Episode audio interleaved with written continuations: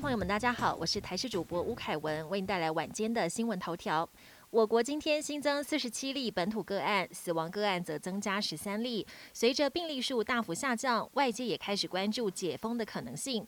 指挥官陈时中透露，要解封还是要看疫情的发展。目前包含北农和屏东群聚案都需要再做观察。现在也要定出不同行业的解封指引，确保一旦发生疫情，要如何及时应应。有专家认为，的确可以先针对餐厅做开放，但也有医师认为。要让社区疫情得到控制，需要花非常多时间。是否能解封，建议还要再多做观察。各界喊了很久的入境普筛，指挥官陈时中今天终于点头同意，并且在记者会上宣布，从七月二号起强化我国入境检疫措施，针对返国旅客进行全面性入境普筛。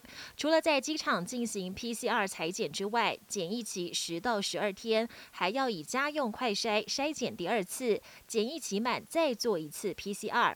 针对高风险国家返台者，也寄出加强版防疫措施，守国家大门，防堵变种病毒入侵台湾。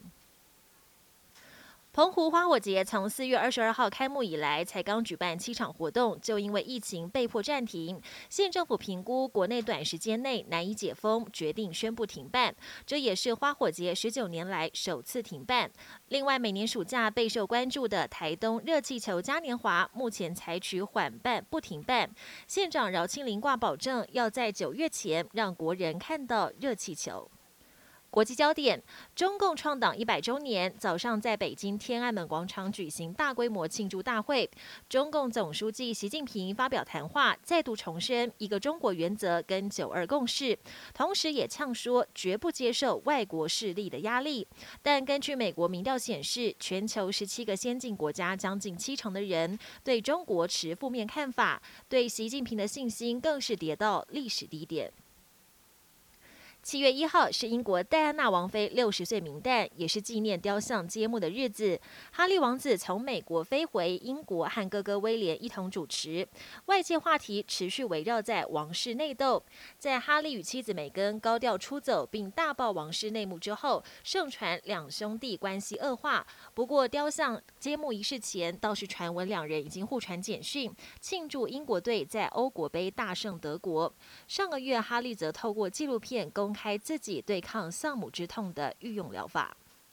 澳洲雪梨六月三十号突然起大雾，知名地标包括雪梨歌剧院、港湾大桥，通通消失在一片白茫茫中。